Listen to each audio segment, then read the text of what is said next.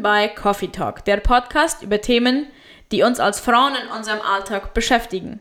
Am Mikrofon begrüßt sie wieder Diana Funk und wir wollen heute über das Thema Herausforderungen als Hausfrau und Mutter reden. Dazu habe ich Frau Beate Koop eingeladen. Beate, würdest du dich kurz einmal vorstellen unseren Zuhörern? Ja, gerne. Hallo, ich bin Beate Koop, verheiratet mit Andres Koop und wir haben zwei Töchter. Ähm, was machst du in deiner Freizeit am liebsten? Naja, jetzt als Hausfrau und Mutter ist die Freizeit vielleicht ähm, ein bisschen eingeschränkter als früher. Ähm, was machst du, wenn du so mal wirklich Zeit für dich hast? Was machst du dann am liebsten? Ich lese dann gerne mal ein Buch mhm. oder ich gucke mir auch sehr gerne mal einen Film an, wenn das möglich ist. Aha, wenn die Zeit es zulässt. Wenn die Zeit es zulässt, wenn die Kinder vielleicht mal irgendwo auf Ferien sind mhm. oder was immer auch. Oder ich versuche eben teilweise auch auf den Haushalt nachzukommen, was nicht unbedingt dann Hobbys sind. Nicht Hobbys sind, aber was dann man dann eben so mal macht. Genau, das sind ja dann auch ist ja dann auch schon Teil der Herausforderungen, die dann einem genau. begegnen. Ähm, unser Thema, wie schon gesagt, sind die Herausforderungen, die einem begegnen im Alltag. Und ähm, jeder, in jeder Lebenssituation ist, hat ja man verschiedene Herausforderungen. Ähm, du hast schon erwähnt, dass du zwei Mädchen hast. Ähm, das sind dann ganz andere Herausforderungen, als wenn man vielleicht im Studium ist oder noch nur verheiratet ohne Kinder ist. Ähm, ich denke, jede Situation hat so seine Herausforderungen und alle Herausforderungen sind wichtig zu nehmen. Ähm, erzählst du uns ein bisschen von deinem Alltag, von deinem, was so bei euch zu Hause rund läuft? also meine Herausforderungen sind, denke ich mal, ich versuche mit den Mädchen Zeit zu verbringen, mhm. dass sie nicht nur dass ich sie nicht nur spielen schicke und äh, versuche, meiner Arbeit nachzukommen, sondern ich will auch Zeit mit ihnen verbringen. Und eben aber auch der Haushalt darf nicht ganz liegen bleiben. Ja. Und das Mittag fertig machen. Mhm. Und äh, zum Glück sind meine Mädchen gute Siesta-Schläfer. so, dann äh, kann, kann ich auch, so dann habe ich meistens über Mittag meine ja. Zeit für mich. Ja. Und ähm, ja, versuche einfach ihnen Geduld und weiß nicht was alles beizubringen yeah. und äh, ja, zu erziehen, so gut wie es mhm. dann geht. Ja, genau. Äh, wie alt sind deine Mädchen? Die sind jetzt gerade vier und fast zwei. So, dann ist bei euch zu Hause allerhand los, wenn. Ja, ja. Viele Fragen. genau, wenn der Alltag so seinen normalen Lauf nimmt. Du hast ja schon gesagt, dass ihr zwei Mädchen habt. Wie lange seid ihr verheiratet jetzt? Wir sind jetzt seit fast acht Jahren verheiratet. So, dann habt ihr schon eine ganze Zeit auch Herausforderungen er erleben dürfen äh, in der Ehe ohne Kinder. Genau. Was hat sich zum Beispiel verändert oder was waren Herausforderungen früher, als ihr noch keine Kinder habt und was hat sich vielleicht geändert, weil ändert sich ja viel, indem man ein, ein Kind zu Hause hat oder ja, jetzt zwei genau. Kinder. Was hat sich zum Beispiel verändert bei euch? Eine Sache, die wir sehr lernen mussten, mein Mann und ich, wir sind beide äh, soziale Menschen mit mhm. vielen Programmen. Wir mhm. haben gerne Programme, sind gerne mit unseren Freunden abends oder gehen unseren Hobbys nach. Mhm. Und ähm, da läuft man sich manchmal als Ehepaar schon fast vorbei. Mhm, also ja. man grüßt sich nur und schon ist der andere wieder weg. Ja. Und, äh, und wenn aber Kinder da sind, uns war das sehr wichtig, dass wir auch Zeit als Familie haben. Ja. Und besonders wenn die Kinder jetzt ein bisschen größer sind, dann fragen sie irgendwann, mhm. ähm, wo ist Papa, wieso ist der noch nicht zu Hause, ja. wir sollen schon schlafen gehen mhm. und der ist nicht da. Und ähm, dass man da lernt, äh, die Prioritäten zu setzen. Ähm, ja, Zeit mit den Kindern zu verbringen, auch als ganze Familie. Ja wir teilen uns das schon dann manchmal so ein, dass auch ich mal einen Abend mhm. alleine weg kann mit meinen Freundinnen ja. oder meinen Hobbys oder was auch immer. Mhm. Und er auch mal, aber dass wir auch ähm, Zeit haben, ja, als ganze Familie. Und da ja. hat die Pandemie uns eigentlich wirklich gut geholfen. das wäre uns, glaube ich, ohne Pandemie ja nicht so leicht gefallen. Aha. Das war uns am Anfang sehr schwer. Aber mhm. wir hatten eigentlich einen Abend pro Woche, wo wir alle zusammen zu Hause waren. Sonst hatte immer nicht den Abend über, aber so jeder hatte immer ja. irgendwo etwas. Ja. Und als Pandemie kam, hatten wir nichts mehr. das war dann... Saß man zu Hause, ja? Genau, das war nicht so einfach am Anfang für uns, aber wir haben das sehr schätzen gelernt ja. mit der Zeit und haben uns seit dann auch viel bewusster mehr wie einen Abend eingeplant als mhm. Familie. Ja, wenn man das erst einmal äh, hat, ob äh, gewollt oder nicht gewollt, dann merkt man vielleicht, dass einem das äh, gefehlt hat oder genau. wie einem das gut tut, ja. dass man mehr Zeit mit Familie genau. und Partner verbringt, ja. Ähm, wie du schon gesagt hast, hast du zwei Mädchen zu Hause und ähm, da ist vielleicht etwas, das ähm, herausfordernd ist, diese Zeit auch für sich alleine zu haben. Ich denke immer, wenn man entweder noch nicht verheiratet ist oder wenn man verheiratet ist und noch keine Kinder hat, ist diese Zeit für mich alleine viel einfacher einzuteilen im Alltag, weil man eben viel mehr Zeit hat im Alltag. Ähm, wie ist das für dich? Wie, wie gestaltest du oder wie findest du deine Zeit für dich alleine? Ja, das ist ein Thema für sich. Ich habe, als wir noch nur verheiratet waren, keine Kinder hatten, habe ich das geliebt, morgens eine Stunde Caminata zu machen. Also ich stand mit meinem Mann so halb sechs auf und da haben wir gefrühstückt und wenn er halb sieben zur Arbeit fuhr, dann ging ich los. Mhm. Und ich hatte dann so halb sieben bis halb acht, dann war es noch nicht so sehr heiß, konnte ich meine Caminata machen. Das hat mir immer so sehr gut getan und das Aha. hat mir gefallen. Ja. Und äh, das musste ich lernen, dass es dann eben irgendwann nicht mehr geht und das... Äh, ja, also wenn die Kinder morgens länger schlafen, willst du ja die dann auch nicht aufwecken. Ja. Und später am Tag ist es schon so heiß, dass es deswegen oft nicht geht. Mhm. Und dass ich das eben versuche dann am Gegenabend mit Kindern zusammen mhm. oder eben mal auch abends, wenn der Mann ja. dann schon zu Hause ist, ja. dann eben alleine zu machen. Und eben sonst, ja, eben über den Mittag, wie ich sage, zum ja. schlafen die gut.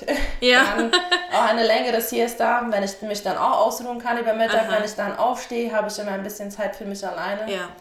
Und äh, ja, versuche die dann auch immer irgendwie auszunutzen und nicht mit Haushalt äh, ja. zu füllen, ja. wenn das auch oft leicht getan ist. Man denkt sich so, so jetzt könnte ich mal gut beschicken. Wenn ich jetzt schon mal Zeit habe, genau. dann. Ja. Aber äh, dass ich auch, ich musste lernen, auch irgendwo Zeit für mich einzuräumen, die mhm.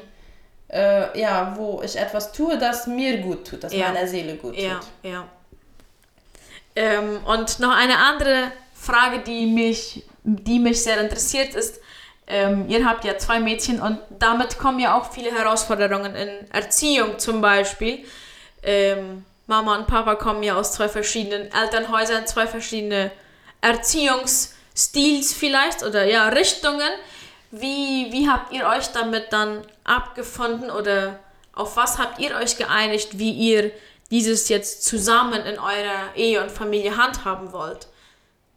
Ja, das ist ein gutes Thema. Das merkt man schon, wenn man heiratet, dass mhm. man aus zwei verschiedenen Familien kommt. Ja. Und wenn dann erst Kinder da sind, haben wir das nochmal gemerkt, Aha. dass man sehr verschieden erzogen worden ist. Ja.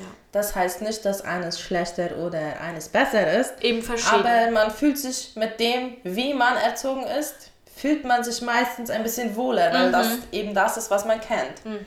Und äh, uns war von Anfang an wichtig, dass wir das zusammentun wollen, ja. dass wir nicht jeder seinen Stil da durchziehen wollen. wir wollten uns auf eine gemeinsame Art und Weise ja, da einigen. Da einigen ja. und äh, eben etwas, das uns sehr wichtig ist, dass wir nicht vor den Kindern uns gegenseitig korrigieren mhm. oder ähm, ermahnen ja. oder ja sagen, das ist nicht richtig. du lass den doch jetzt. Ja. Das ist nur so und so, ja sondern dass die, ja, damit die Kinder nicht irgendwie merken, okay, gut, äh, die sind sich nicht einig, nee, mhm, ja. dann äh, kann das schnell dazu führen, dass die Kinder das zu ihrem Wohle ausnutzen. Ausnutzen.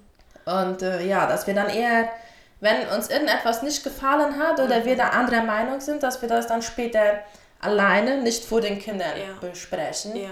Und uns dann eben so versuchen, auch auf etwas zu einigen oder zu fragen, äh, wie siehst du das überhaupt, ja. ja? Nicht einfach zu sagen, du, das war da ganz falsch, was du getan mhm. hast, sondern einfach äh, zu sagen, ich habe eine andere Ansicht, ja. was das Thema angeht und ich würde gerne darüber reden, wie wir das machen können, ja. damit wir uns beide wohl damit fühlen, ja. Und ich denke auch, vieles wird man erst ein, dass der andere das anders macht, wenn es einmal passiert ist, weil genau. oft ist man so eine Na sicher, na das sicher. sind so ja. selbstverständliche Ja. Sachen, ja, weil man das von zu Hause so kennt. Genau, und man kennt dann vielleicht nur diesen einen Stil Genau. und man ist sich so, na, na sicher tut man das so. Oder Ja, genau. das ist, denke ich, eine große Herausforderung. Gerade wenn man erst Kinder hat und Mhm. nicht nur an sich selber herum erzieht, sondern Ja. auch an andere Menschen, an den Genau. Kindern, ja.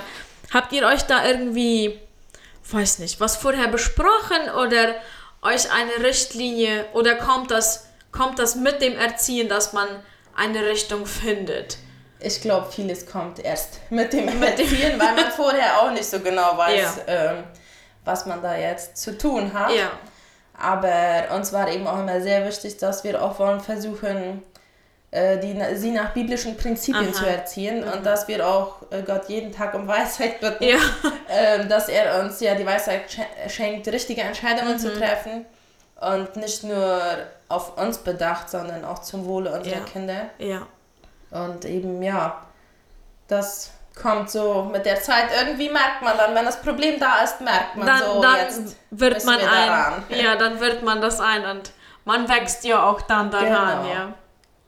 Du hast erwähnt, dass ihr ähm, eines von den wichtigen Sachen ist, dass ihr eure Kinder nach biblischen Prinzipien erziehen wollt oder auf dem Weg seid.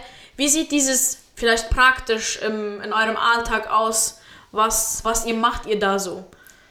Ja, wir haben eben unsere Abendroutine zum Beispiel ist, wir lesen eine Geschichte von der Kinderbibel vor und äh, beten auch zusammen und wir versuchen auch, ähm, also freies Beten zu lernen, nicht ein auswendig gelerntes Gebet. Am Anfang haben wir das gemacht und unsere Tochter, die wollte, bald sagte sie dann, sie wollte so wie Mama am Morgen tut, also frei beten. Sie wollte nicht so, wir hatten das Gebet Kein Gedicht. Äh, lieber Heiland, mach mich fromm, dass Ja, ich in den Himmel komme. Komm, Amen. Und das wollte sie nicht. Sie wollte noch für alles Danke sagen und Ja. ich fand das auch sehr positiv. Ja. Und dann haben wir das auch so gemacht und wir fragen sie dann immer, was ihr an dem Tag gefallen hat Mhm. und was vielleicht nicht so gut war, wofür sie danken will und wofür sie bitten will. Und äh, dann beten wir zusammen. Und bei den biblischen Geschichten ist das eben auch oft eine Herausforderung. Ähm, da denke ich manchmal, da fehlt mehr Bibelwissen uns als Eltern. ähm, ja. All die Warum-Fragen Genau, die Warum-Fragen, zum Beispiel bei David und Goliath, ja, wieso Ja. ist David der Liebe oder der Gute, wenn er den Goliath umgebracht hat, Ja. man soll doch nicht Ja. den anderen schlagen und so. ja. Äh, Das sind viele Fragen, die einen dann kommen und über die man eigentlich gar nicht noch nicht so sehr nachgedacht hat. Bis ein Kind fragt. Genau, und äh, die sind auch nicht zufrieden, wenn man einfach sagt, das ist eben so Ja. oder Gott, Gott hat wollte das so. gesagt, Gott hatte dem David gesagt, ja, du schaffst das, den Goliath zu töten. Ja. Ja. Äh, die sind nicht zufrieden damit Ja. und auch ähm, wenn man einfach sagt, der Goliath hat sich schon wochenlang da ähm, lustig gemacht über Mhm. Gott, sein Volk und äh, das ist die sind nicht so einfach zufriedenzustellen. Ist kein Fragen. Grund dann, dass sie zufrieden sind, ja. Genau. Und eine Sache zum Beispiel, die ich von meiner Mutter gelernt habe, ist gerade, dass man, dass man den Kindern äh, lehrt, dass sie immer beten dürfen. Äh, zum Beispiel, wenn sie nachts aufwachen und Mhm. Angst haben, wenn sie schlecht geträumt haben oder sie vor dem Regen oder dem Gewitter Angst haben, Mhm. dass sie äh, beten. Und nicht, äh, dass sie vielleicht einfach in Mamas Bett krabbeln oder Ja. irgendetwas, sondern dass sie auch äh, lernen, die Angst äh, an Gott abzugeben. Ja. Und äh, wir durften da auch schon sehr positive Erfahrungen machen, wie wir das, äh, wie unsere Tochter das auch gemerkt hat und wie Aha. sie am Morgen ganz stolz darauf war, dass sie hatte dem lieben Herr Jesus gesagt, er sollte auf sie aufpassen und äh, sie konnte dann ruhig weiter schlafen. Ja, das war für mich sehr schön, das so zu erleben. Das sind dann die Herausforderungen, die dann nachher etwas Schönes mit sich Genau. gebracht haben. Das sieht man nicht immer gleich, Nee. aber es macht sehr Mut, wenn man sowas sieht. Das ist schön. Und auch gerade, ich denke, dieses freie Beten, dass, dass Kinder lernen, nicht nur ein Gedicht auswendig aufzusagen, sondern dass dieses Gebet, äh, ich erzähle mit Jesus ist. Ja, Ja. was Persönliches, Ja. ja. dass es nicht einfach ist, ja, das schnattern wir da einmal so entlang, so wie wir Genau. das eigentlich vor dem Essen machen, ja. Ja. Vor dem Essen beten wir immer dasselbe.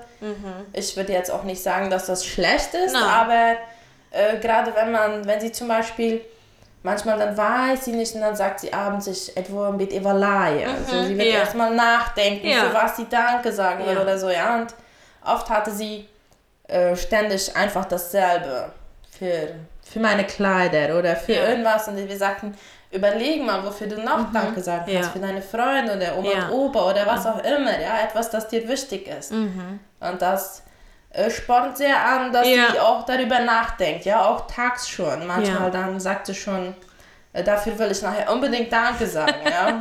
Das ist schön. Und dann glaube ich, denke denk ich, das spornt einem auch selber an, dass man dann abends auch nicht nur oberflächlich betet, dass man auch dankt für wirklich die Sachen, die am Tag passiert sind, Genau. ja. Wenn man irgendwo eine Blume gefunden hat oder es Ja. geregnet hat oder Oma und Opa vorbeigekommen sind und sowas, dass man Ja, so ist das schon wieder manchmal die Kleinigkeiten, die uns so selbstverständlich Ja. schon sind, ja. Und äh, wenn die Kinder damit einmal ankommen und so ein Puhu fast gesagt Ja. daraus machen, ja, weil jetzt das einfach so viel Neues und so viel Schönes und Wunderbares so, ist. so wichtig ist Genau. auch, ja. Das ist, äh, wie wir schon gehört haben, hat jeder so seine Herausforderungen im Leben, ob man mit Kindern, ohne Kinder, ob mit Ehepartner oder noch ohne Ehepartner oder im Studium.